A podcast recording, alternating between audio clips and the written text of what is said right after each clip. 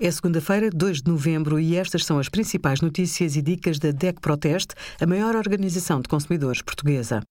Hoje, em DEC.proteste.pt, sugerimos como a inspeção automóvel está mais exigente a partir deste mês, sete regras para evitar o roubo da identidade online e como o plano Cuida Mais pode ajudar quem está em casa. Antes de levar o seu carro à inspeção, recomendamos que faça algumas verificações simples. Comece por confirmar se há perda de líquidos. O colete e o triângulo devem estar no interior do automóvel e em condições. Inspecione o funcionamento de todas as luzes, palas de proteção solar e cintos de segurança.